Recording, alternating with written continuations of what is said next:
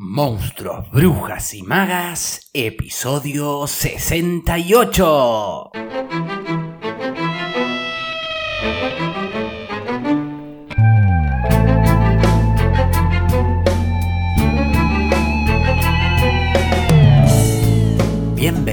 Bienvenidos y bienvenides a un nuevo episodio de Monstruos, Brujas y Magas, un podcast producido por La Crespo Estudio, espacio multiplataforma que desarrolla actividades de formación, investigación, participación y encuentro vinculadas al teatro, el cine y la literatura.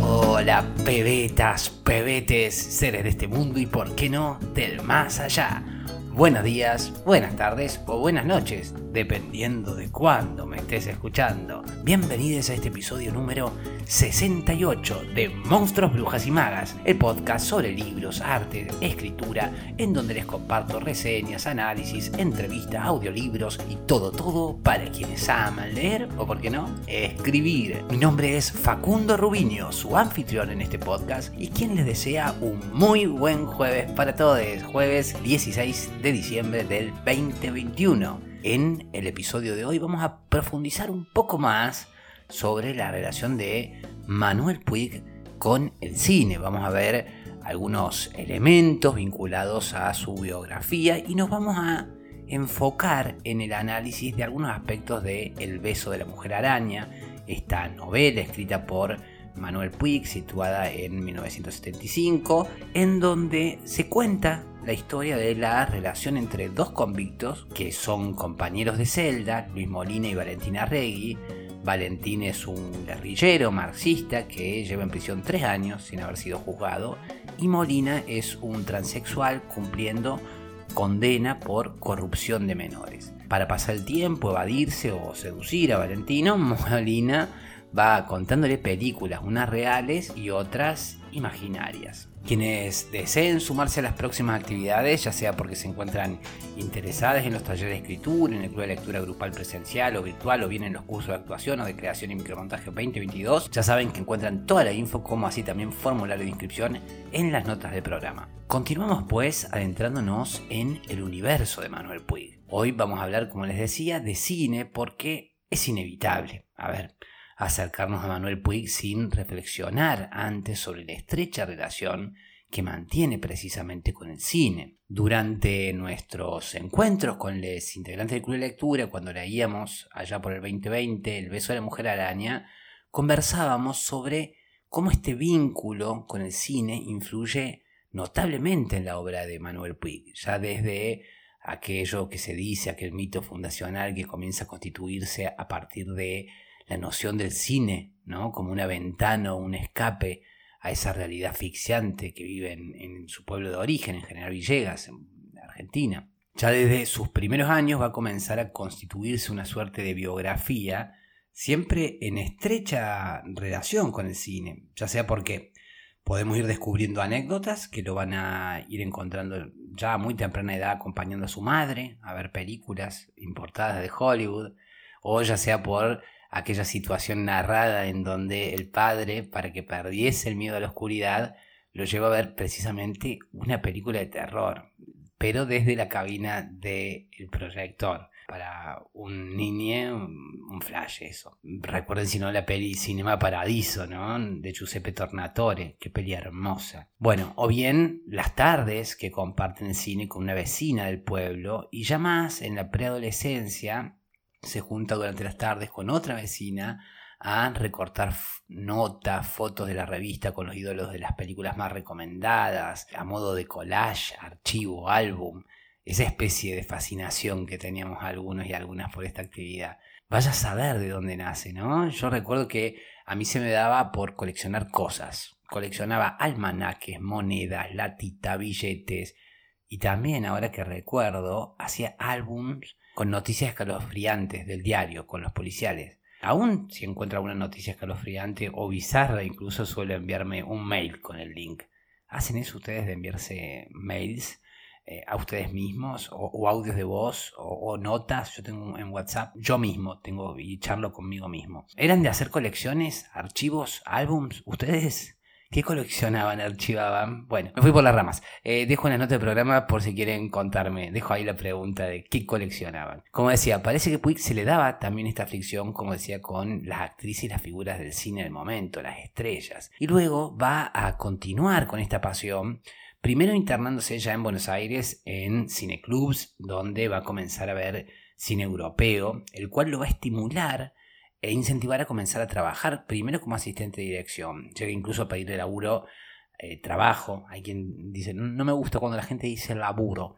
Bueno, llega a pedirle incluso trabajo, laburo, laboro al reconocido director y productor Daniel Tiner, el marido de Mirtis, de Mirta Legrand. Y luego se va a ir a estudiar cine Italia, donde va a traducir guiones de películas, va a colaborar con la escritura de guiones e incluso va a comenzar a escribir sus propios guiones para luego finalmente desencantarse del cine, de, o sea, de escribir para el cine, para redescubrirse como un novelista que se vale del cine para escribir narrativa.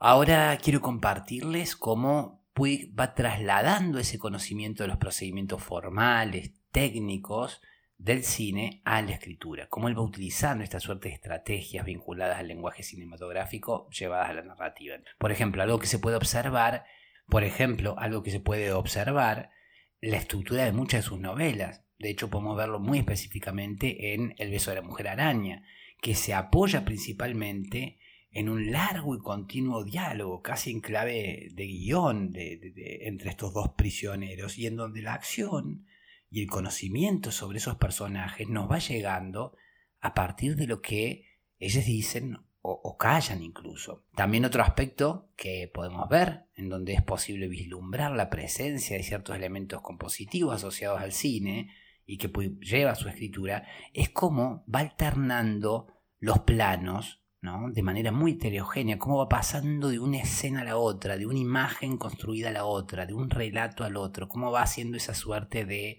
de composición ¿no? de, esos fotogramas. Ahora, ¿qué sucede cuando la obra de Puig llega a la pantalla? Es decir, ¿qué pasa cuando aquel texto que toma prestado elemento del cine se torna película? Bueno, a veces no pasa nada y a veces es un desastre, pero cuando se publicó El beso de la mujer araña, se convirtió casi inmediatamente en un bestseller internacional y llega al cine dirigida por Héctor Babenco y da lugar a una de las comedias musicales también más exitosas y premiadas de Broadway.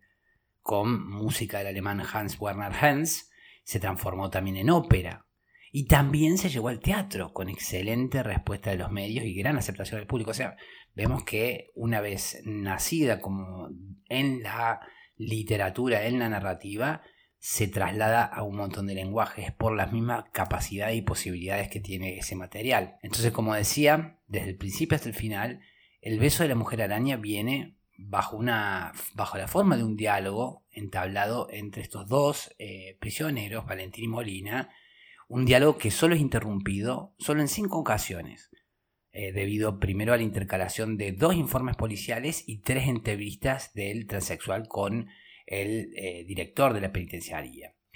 Y la ausencia de una voz narradora en la obra es muy notable, es, significativa, es decir, no hay ningún tipo de narrador que sirva como esencia presentadora o intermediaria entre el lector y el mundo ficticio de la obra. O sea, desde el primer momento se descubre que se trata de un caso que rompe con los cánones y normas, por ejemplo, de la novela tradicional, donde la presencia del narrador se erige como componente imprescindible y necesario en las instancias narrativas. Entonces, la concatenación de réplicas del diálogo entre los dos protagonistas es una clara muestra de la influencia que la experiencia cinematográfica y de radioteatros deja justamente en Puig, quien consigue crear un género híbrido, ¿no? Entre la novela, el cine, pero también entre la novela y el teatro. De hecho, debido a su estructura, como decía, ha sido representada en teatro, en cine, musical, ópera. En teatro creo que incluso contó con el mismo Manuel Puig como actor eh, representando al personaje de Molina. Y esto que decía también, que este carácter hace que la obra sea susceptible a representarse tanto como en teatro en cine, se debe, antes que nada, a que trata, como decía, de una concatenación de charlas ininterrumpidas solo por momentos de sueño que vuelven a continuarse hasta la mañana siguiente. Es decir, él narra, ellos hablan, él narra una película y hay un sueño y después es otro día que comienza. El diálogo aparece en este sentido plenamente con todas las características tradicionales, mientras que Molina recurre a la memoria para recordar todas aquellas historias vistas en las salas de cine y contárselas al compañero de celda, Valentín no tiene su justificación únicamente en hacer una forma de huir del asfixiante silencio y de la lentitud del transcurso del tiempo en la prisión. Además, es un medio idóneo que le permite a este personaje a Molina establecer una comunicación con ese otro hombre cuya personalidad es totalmente diferente a la suya, ya que los dos presos no tienen casi nada en común, y es el cine o la ficción lo que los acerca. Ahora veamos cómo se cuelan, digamos, las referencias a determinada filmografía en la novela. Algunos críticos notaron que existe cierto progresismo político del cine de terror moderno en donde desde este género se muestran el lado adverso de la cultura y la sociedad contemporánea. Algo habíamos visto cuando hablamos sobre Stephen King y leí algo de este, Cuco de Stephen King. Y también cuando hablaba sobre Mariana Enríquez en algún episodio, cómo el terror o el género del terror puede reflejar algo del miedo o de los traumas de la sociedad como se hace evidente a través del terror. En algunas películas más ligadas a este género, al menos desde la modernidad, suele expresarse a nivel simbólico todo lo que el capitalismo burgués, patriarcal, intenta reprimir, por ejemplo, la homosexualidad, las ideologías alternativas, etc. O sea, lo otro, esa otredad extraña, se vuelve muchas veces, el género lo utiliza para volverla monstruo, para volverla eh, zombie, para, vampiro, animal, lobo, ¿no? Es lo que condensa el terror posible, el miedo posible de la sociedad. La novela entonces va a centrar su relato en estos dos personajes, estos dos otros, estas dos otredades, un revolucionario y un transexual. Acá sería eh, interesante reflexionar sobre la diégesis, es decir, el mundo de la historia que Molina crea para sí mismo y para Valentín no en términos de romance o de sentimentalidad o el campo el kitsch, sino en términos de terror moderno. Es decir, mirar o leer esta historia, analizar la novela desde la óptica del terror.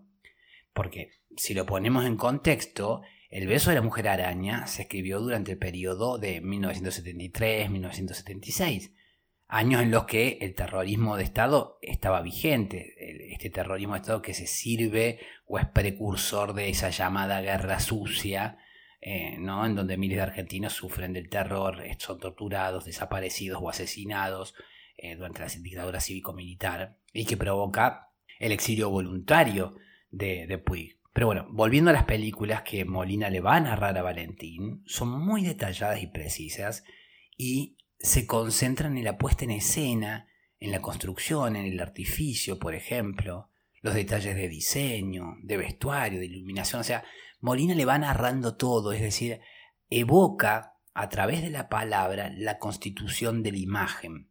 Y es la imagen que aparece a través de lo discursivo, de lo lingüístico, que estos dos personajes van tendiendo un puente entre esas dos otredades que en apariencia son irreconciliables. Hay tres películas reales, ¿no? Una se llama Cat People de 1942, es relatada casi entera.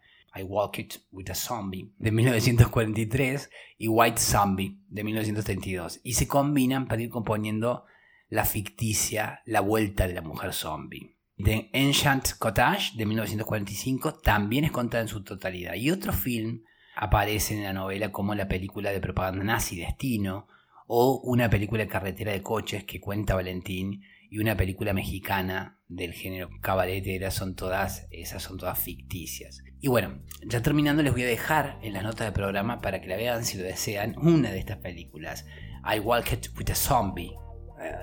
Mi inglés siempre tan afortunado. Se los dejo en las notas del programa. Y bueno, por acá quedamos hoy. Eh, ahora les digo con qué seguimos mañana, pero antes y como siempre Gracias por sus aportes, colaboraciones económicas a través de los distintos medios que dejo en las notas de cada programa.